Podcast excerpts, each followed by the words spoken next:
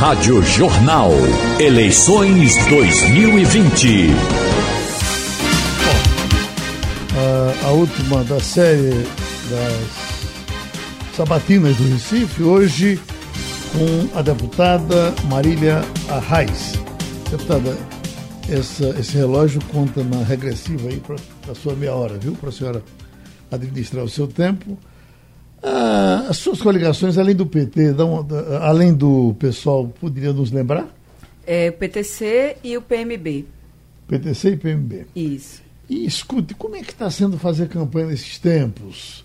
Uh, o político, mesmo conhecido como a senhora já é do Recife, precisa mostrar um pouco mais a cara e aparecer mascarado em todo canto. Como é que fica? É difícil, viu, Geraldo? É, é, complicado. Eu sempre digo às pessoas assim que é muito difícil você fazer campanha sem mostrar a cara, né, de máscara e é, sem apertar a mão, sem se aproximar das pessoas, que a gente termina agora já está mais flexibilizado, né? A gente termina tornando inevitável esse, essa questão de é, se aproximar mais e tudo, até porque é preciso conversar com as pessoas e não dá para conversar de um em um porque não dá tempo. E o eleitor que parte para apertar a sua mão? Eu estou lhe dizendo isso. É a maioria. Comigo aconteceu um dia desses. De, uh, em algum lugar, alguém partiu para pegar na minha mão e eu fui me afastando, me afastando, meu amigo, é a distância, não sei mais o que.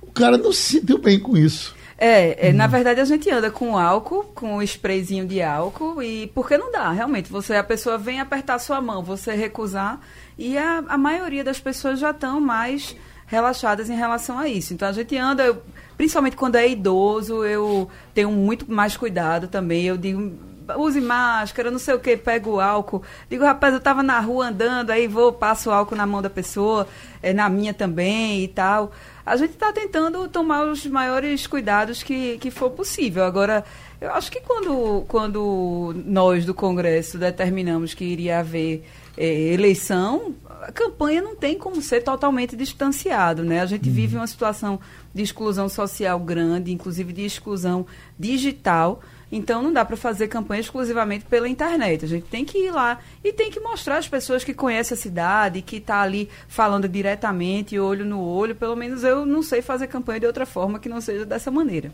Deputada, o que estão dizendo aí? É, é, olha, ela não está mostrando o partido, ela está escondendo os apoios. Isso é, é, é, é falta de alguma coisa para lhe acusar ou está acontecendo realmente isso? Veja, Geraldo, é falta de alguma coisa para falar mesmo, para reclamar. Primeiro lugar, eu acho, Geraldo, uma falta de respeito com o povo do Recife esse tipo de debate. Ah, seus ouvintes aqui, que são muitos já, vocês que estão me ouvindo, vocês acham que importa mesmo para a cidade do Recife qual é a cor da minha roupa, qual é a cor do meu material de campanha? Não importa, a gente tem que discutir o Recife. E a candidatura da gente é a única que está, desde o primeiro semestre, desde o início do ano, falando sobre a cidade, sobre propostas, está indo numa linha mais propositiva. Então, eu acho que esse negócio de cor de roupa, disso, daquilo, não importa. Eu sou do PT, meu número é 13, todo mundo sabe. Isso não se esconde. Agora a gente tem que falar sobre a cidade, a gente tem que falar sobre o Recife, sobre a situação do país e que a cidade tem que se adaptar a ela. Então eu acho que esse assunto aí é mais uma, uma questão para fazer picuinha e o povo não gosta de picuinha, muito menos eu. Fernando Castilho. Bom dia, candidata. Bom dia, Geraldo. Bom dia, ouvintes. Deputada, é, a minha pergunta inicialmente seria nessa linha também de que a senhora não está é, mostrando as cores do partido. Aliás, eu não vi a senhora vestida de vermelho na campanha ainda, mas eu tenho uma pergunta mais. Na convenção eu estava de vermelho. Pronto, viu, então temos uma data que foi na convenção. Bom, a minha pergunta é o seguinte: qual é a avaliação que a senhora faz é, da situação da cidade do Recife no que diz respeito ao ano de 2021? A senhora acha que, uma vez eleita, a senhora pega uma cidade, um, um município é, que possa é, fazer investimentos, que a situação de, de, de, de, de atrativo para o comércio, para a indústria? Qual é a avaliação, da, qual é a perspectiva que a senhora tem como candidata, se for eleita? Como é que a senhora vai encontrar a gestão do Recife, a administração pública do Recife? Castilho, só concluindo essa questão de roupa, disso, daquilo. Eu, eu não acho que seja honesto se avaliar qual é a cor de roupa que eu uso e tudo mais, porque é, para ser candidato a prefeito não precisa de farda, né? De, de, nenhum dos lados. Então, eu uso todas as cores, tenho usado todas as cores como todo mundo deveria usar, as cores que escolherem. É, vou usar vermelho quando eu quiser. Então, isso aí não, não tem problema nenhum. Eu não vejo ninguém cobrando o PSB de colocar pomba no, no, material de campanha dele, nem DEM de colocar, sei lá, qual é o símbolo do DEM. Então, a gente está fazendo uma campanha eleitoral e eu acho muito natural que a gente é, faça a campanha da forma como achar que deve, mas, claro, com respeito ao, ao eleitor.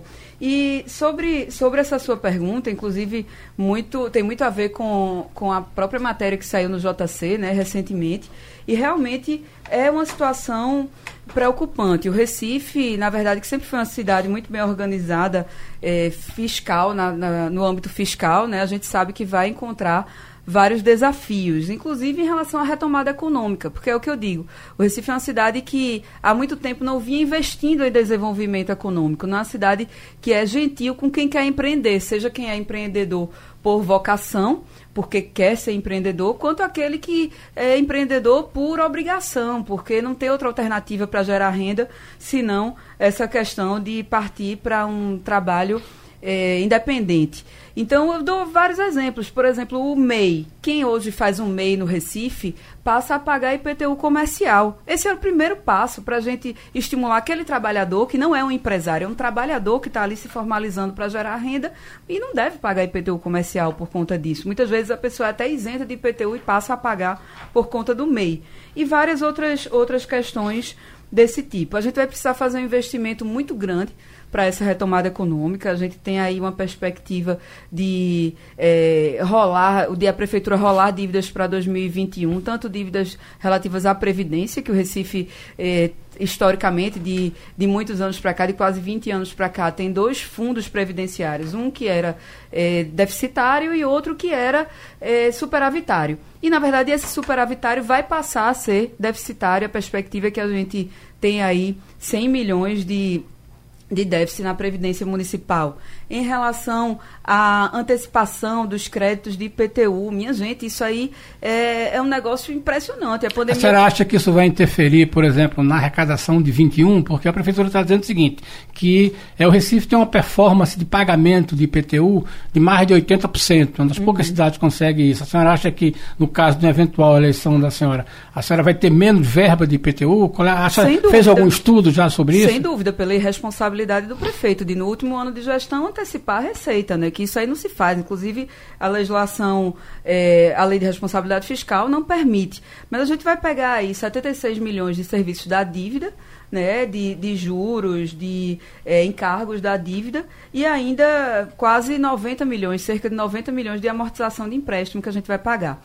Mas é necessário ter uma atenção especial para a arrecadação tanto aumentar a arrecadação do, IS, do ISS, por exemplo, a revitalização do centro. Outro dia a gente teve no Porto Digital e eu fiquei impressionada como, como eles estão sintonizados com o que a gente vem pensando sobre o Recife. Não é à toa que o nosso programa de governo, que nós temos discutido desde fevereiro, se chama Recife Cidade Inteligente. E eles têm uma proposta muito interessante de fazer uma PPP para a revitalização do centro. E isso, sem dúvida, aumentaria muito, substancialmente, a arrecadação de ISS. Mas é preciso também ter um esforço da prefeita, da próxima prefeita, espero que seja, para é, arrecadar, para arrecadar, na verdade, não, para captar recursos do governo federal. Eu não vi Castilho, Geraldo e ouvintes o prefeito Geraldo Júlio bater na porta dos deputados federais. Eu, pelo menos, sou deputado federal. O prefeito não bateu na minha porta nenhuma vez para falar sobre algum projeto que precisava captar recurso. Se a gente da bancada tivesse sido procurado pela prefeitura, com certeza a gente teria é, feito um esforço coletivo. Não tem procurado o governo federal e tem usado como justificativa essa questão de ser adversário político. Adversário... A senhora acha que ele, é, a opção que ele fez de tomar empréstimos, né? E a prefeitura tem tomado empréstimo até porque a prefeitura tem uma certa folga de capacidade de empréstimo. Foi uma opção equivocada de não procurar emendas parlamentares, não buscar investimento e sim optar pelo endividamento. Foi uma estratégia equivocada ou errada? Veja, o endividamento por vezes é necessário. Agora, a questão é que o Recife não está se enquadrando em linhas de crédito mais baratas para a cidade. Então, é esse o maior problema. Que tem uma, uma viabilidade de se endividar, ainda tem um teto? Tem. Mas a gente tem que procurar sempre linhas de crédito mais baratas e buscar fazer que a cidade se enquadre nisso. Agora, a questão de emendas parlamentares é muito importante? É. Mas não seria suficiente, Castilho. Tem que bater na porta dos ministros mesmo. Ah, mas Bolsonaro é oposição. Veja bem desde 2013 que Geraldo Júlio culpa o governo federal. Primeiro era a presidenta Dilma. Aí ele ia pra rua, gritava, tira essa mulher daí, não sei o que, não sei o que. O PSB foi e apoiou o impeachment, tirou a presidenta Dilma. No começo passou uma lua de mel com Michel Temer, depois começou a fazer oposição e culpar Temer de não mandar recurso para o Recife. Agora é Bolsonaro. Tudo bem, são adversários políticos, a gente sabe do comportamento de Bolsonaro em relação ao Nordeste, mas não dá para fazer o povo pagar essa conta. Temer teve quatro ministros pernambucanos. Ah, era adversário político. Não interessa. O povo não pode pagar a conta de ser oposição, de o prefeito ser oposição ou situação. Tem que correr atrás. Se levar um não, levou. Agora, para vocês terem uma ideia, se foi projetado de captar 900 milhões para o Recife em 2019, não chegou a se captar 300 milhões. É um déficit muito grande em relação ao planejado. Parece que o planejamento não é feito como, como se pregava na campanha eleitoral do atual prefeito. Ô, deputada, pensando bem, a senhora não. Eh, acho que está claro que não está escondendo é, apoios, porque a senhora também não está usando o Arraiz. E o Arraiz é um, é um nome tão forte, lhe daria, sem dúvida, uma esteira bem maior, e eu não tenho visto o Marília Arraiz, é só Marília. Em algum momento a senhora vai usar o Arraiz? A gente está usando o Arraiz em tudo, até porque eu sou Marília Arraiz. Eu vi só Marília. Só a marca, né? Você está uhum. falando do slogan. Eu ah, acho sim. que o, o slogan, é, o slogan não, na verdade é a marca de campanha, é uma peça publicitária. Na bandeirinha eu vi só Marília com. Exato, é uma peça. Uma bandeira bonita, por sinal, muito, de muito bom gosto. Isso é uma né? peça publicitária, Geraldo. Agora o que acontece é o seguinte: eu tenho muito orgulho do meu avô. É, foi minha maior escola política. Foi um privilégio muito grande ser neta de Miguel Arraes. É um privilégio muito grande. Mas eu não me escoro nele. Uhum. Eu não me escoro na família, eu não me escoro em arraiz, eu não me escoro nessas estruturas. A gente está aqui, eu tenho 12 anos de vida pública, tenho 36 anos, um terço da minha vida é dedicado à vida pública e eh, a gente tem traçado um caminho próprio, claro, inspirado em arraiz, com todo o respeito, honrando a história de Arraiz.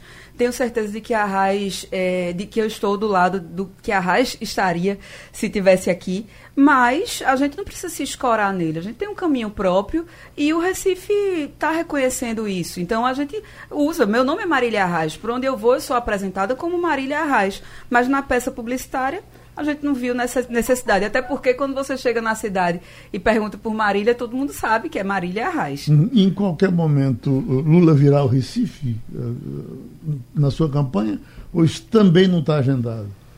Ele já se colocou à disposição de vir ao Recife e tenho conversado bastante com o presidente Lula.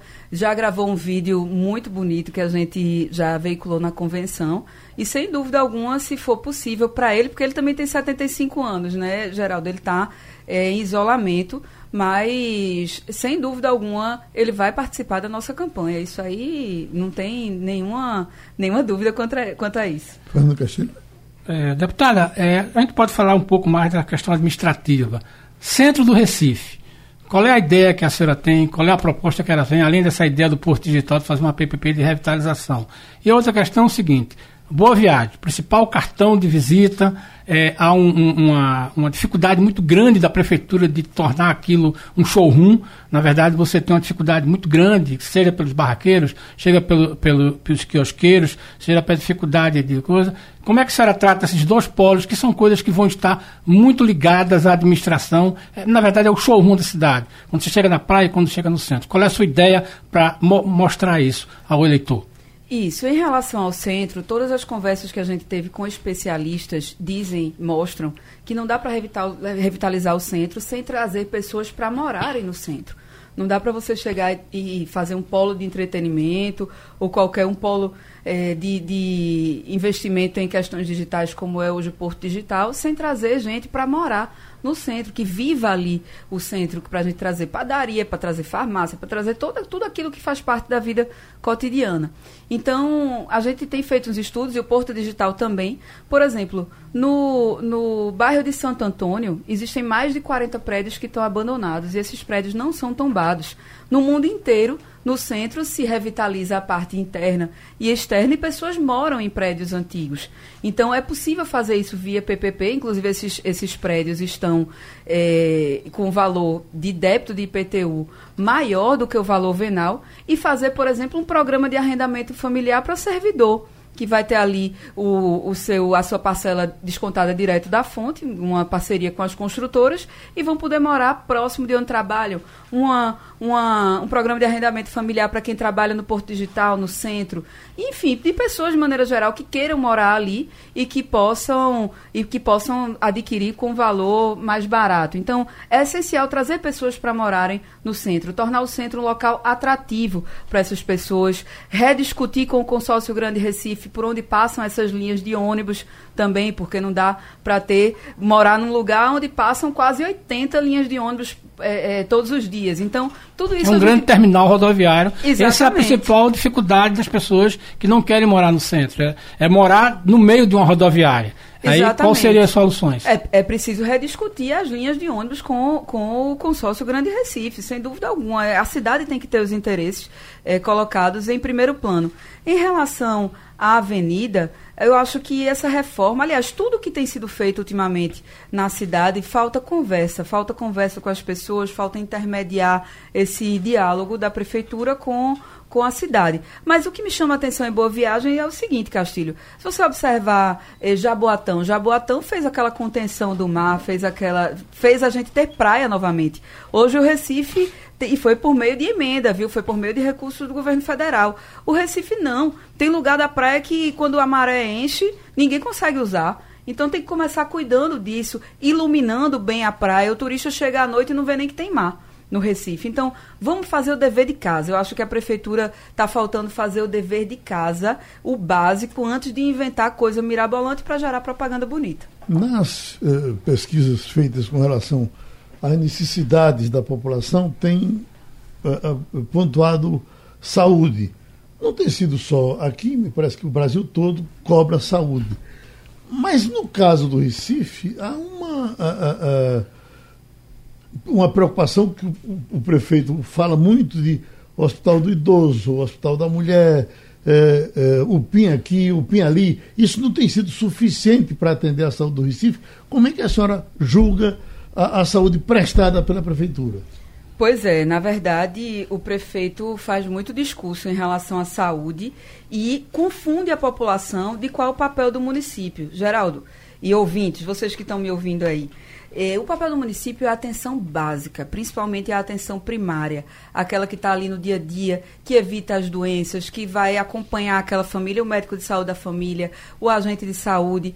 E o que é que o prefeito faz? Investe menos da metade do orçamento nisso, 46% do orçamento da saúde é investido na atenção básica e não faz seu dever de casa. A gente, para você ter uma ideia, eh, Geraldo, nos últimos anos, nos últimos oito anos, não aumentou uma equipe de saúde da família sequer. Pelo contrário, se diminuíram duas equipes de saúde da família. E várias delas, cerca de 10% delas, está sem médico, fora as outras que faltam outros profissionais. Então, tem que organizar a saúde básica. Isso impacta em todo o sistema de saúde, na saúde da mulher, impacta na atenção especializada à saúde e tudo mais. Então, faz o hospital do idoso, faz é, que o hospital do idoso, na verdade, todos os especialistas dizem que é mais um posto de saúde um pouco mais incrementado, né? É uma, é uma, digamos, parece com uma policlínica. Agora, essa gestão é especialista em inventar em inventar nomes diferentes e termina sem fazer outras questões. O Hospital da Mulher, que está funcionando, não está funcionando em sua totalidade, é uma coisa. Agora, e a Barros Lima, que tem mulher parindo no corredor? Então, tudo isso tem que ser pesado. Eu acho que a gente precisa dar uma arrumada na casa, fazer o dever de casa da, da Prefeitura do Recife, como deve ser feito. Mas você falou que nas pesquisas mostra a saúde, realmente é o mais crítico. Nós temos a proposta de três centros de medicina diagnóstica, um na Zona Sul, um na Zona Norte e um na Zona Oeste e Noroeste, né, entre as zonas Oeste e Noroeste, para que as pessoas tenham acesso a exames de imagem e de sangue e façam todos num só lugar para terem seu resultado a tempo depois da consulta com o médico da família. Temos a proposta de é, implementar a telemedicina, tanto de médico para médico quanto de paciente para médico, que é muito importante, facilita o dia a dia das pessoas. O sistema de marcação de consulta, não é possível, Geraldo. Olha, eu era pequena, ouvia falar de gente dormindo em fila para marcar, marcar consulta e hoje ainda continua acontecendo isso. Então, é uma questão que não dá para continuar assim. E a gente tem uma proposta também de distribuição de medicamento nas farmácias de bairro. Ou seja, nós vamos abrir um processo licitatório para que as farmácias se credenciem e as pessoas saiam do posto de saúde com uma receita já no sistema e possam retirar os medicamentos na farmácia de bairro. Algumas cidades de São Paulo, Guarulhos, por exemplo, Barueri, já implementaram esse sistema, barateou em mais de 50% o custo de, da, que a prefeitura dispensa com medicamentos e, ainda por cima, fomenta o comércio de bairro. Mas outro, outro ponto muito abordado pelas pessoas é a segurança. Tem gente por aí falando que é, a solução para a segurança é botar uma arma na cintura e acabou-se. Mas tem várias questões que são ligadas à segurança. Eu queria que interromper prefeitura... só para perguntar isso. Qual é a sua visão desse do, de como é que um município, como é que uma capital pode interferir na questão da segurança. Isso. É comum se dizer que, primeiro, falta iluminação, é preciso um programa bom de iluminação, falta a questão de, de, de, vias urbanas que possam ser acessíveis, e aí você tem que criar condições de que uma comunidade tenha uma rua que possa entrar um carro. Mas aí, qual é a sua visão disso? Como é que, que um município pode atuar na questão da segurança? Qual é a sua visão? Lembrando qual é a sua proposta? Os seus concorrentes, quase todos que passaram por aqui, disseram que vão armar a guarda. No momento ela não é armada. Vou aproveitar aqui nossos nove minutos que faltam e falar de uma questão que tem sido essencial para a gente. Há alguns anos eu tenho um diálogo muito próximo com as pessoas que moram ali em torno do presídio, né, do complexo prisional, na verdade, o antigo Aníbal Bruno.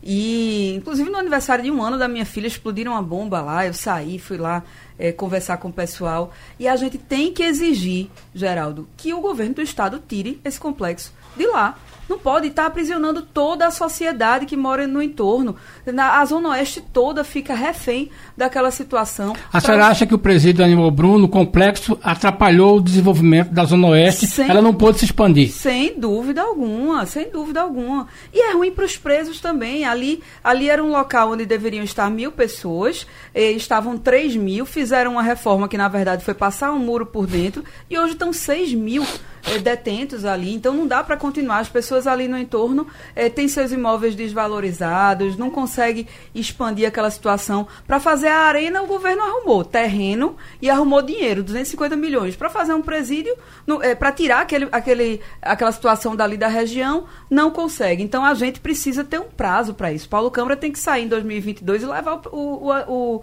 complexo com ele. Isso a gente vai trabalhar sem dúvida na prefeitura para que isso aconteça e vai beneficiar mais de 200 mil pessoas ali da região e diretamente 100 mil pessoas que moram no entorno do complexo prisional do Curado. Mas em relação à segurança, é importante dizer, Geraldo Castilho, que tem que haver uma ação coordenada entre a prefeitura e o governo do estado. Não é, não é a solução armar a guarda. Armar guarda é um processo que tem que ser debatido. Não tem que chegar e dizer, ah, quem quer armar guarda é Bolsonaro, quem não quer é de esquerda e não sei o quê. Não, veja, quem desarmou a guarda foi Geraldo Júlio.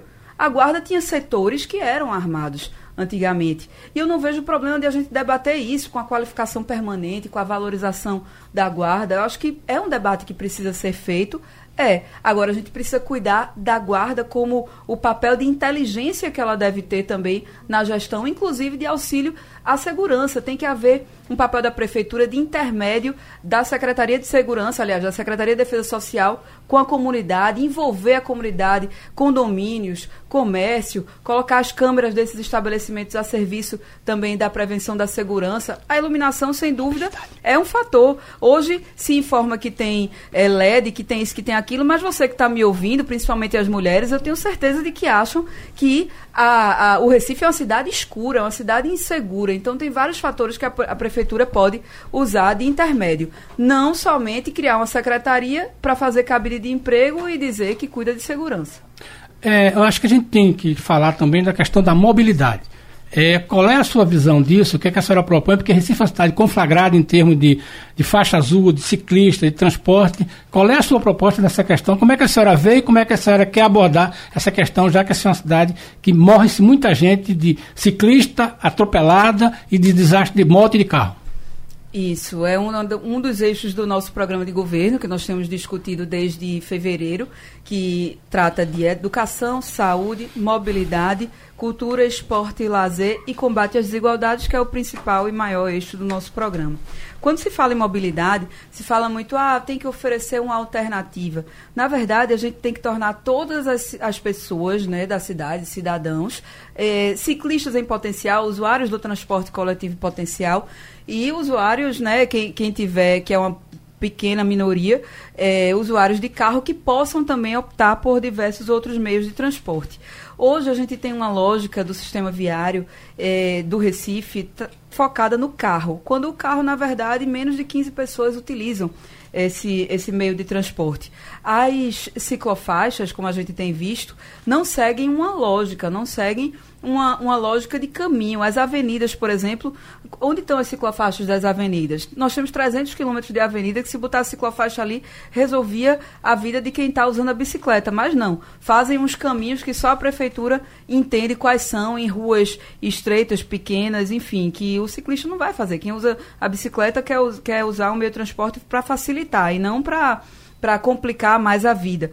E também ter um diálogo mais firme com o consórcio. Esse negócio de tirar o consórcio Grande Recife, ah, não, vai tirar o Recife, não dá. O, o, Recife tem que fazer parte de um sistema metropolitano. A gente não pode punir quem é pobre e mora em Maranguape ou em Pontezinha para que pague R$ 6,90 de passagem ou mais quando na verdade tem que pagar uma passagem só, porque o Recife é a locomotiva de Pernambuco. Todas essas pessoas fazem o Recife, não podem ser punidas porque não tem um título de eleitor na cidade. Então a gente tem que ter uma visão diferente. Mas eu queria dizer o seguinte: tem vários projetos no Recife, Castilho, que foram esquecidos nos últimos tempos. O Capibaribe Melhor, por exemplo, tem uma parte dele que eu me, sempre me impressionou muito, que era a construção de 12 passarelas para ciclistas e pedestres que ligam essencialmente as partes mais carentes do Recife com as partes mais, mais ricas, mais abastadas. E isso gera uma, uma literalmente uma mobilidade social, inclusive, até porque mais de 80% das pessoas utilizam transporte coletivo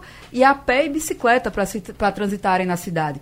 Então, tem essa parte que a gente precisa resgatar do Capibaribe melhor, que foi esquecido já há muitos anos. A mobilidade fluvial, o Estado inventou, depois passa para a prefeitura, fica aquele jogo de empurra, ninguém fala mais disso. A gente tem que eh, fazer uma auditoria para saber a que ponto está essa situação e tornar também eh, rotas lógicas da faixa azul, da faixa exclusiva de ônibus, para que o transporte coletivo possa de fato fluir, andar na cidade. Está aparecendo aqui também uma rejeição enorme ao viaduto da Caxangá.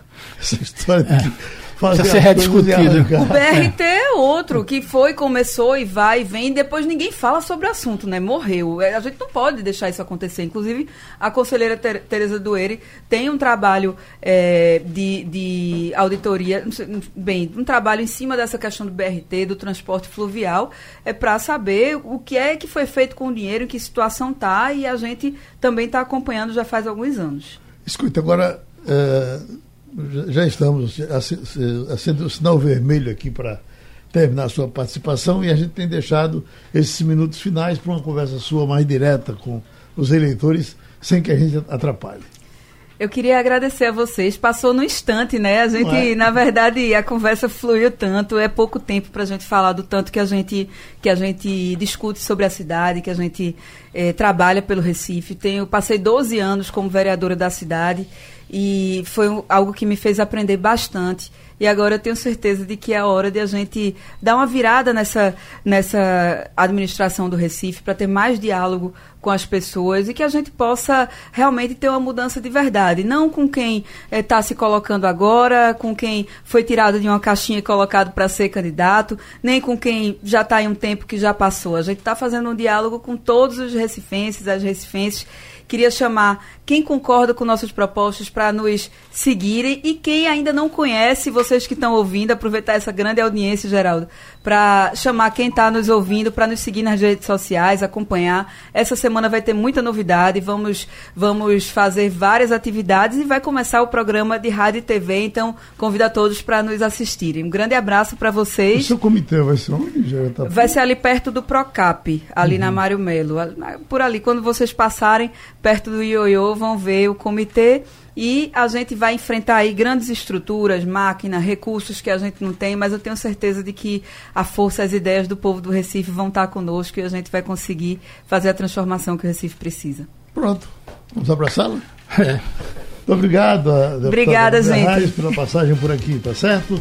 E vamos em frente. Okay? Obrigada, Geraldo. Obrigada, Castilho. Obrigada a todos os ouvintes. Até a próxima. Felicidade. Rádio Jornal. Eleições 2020.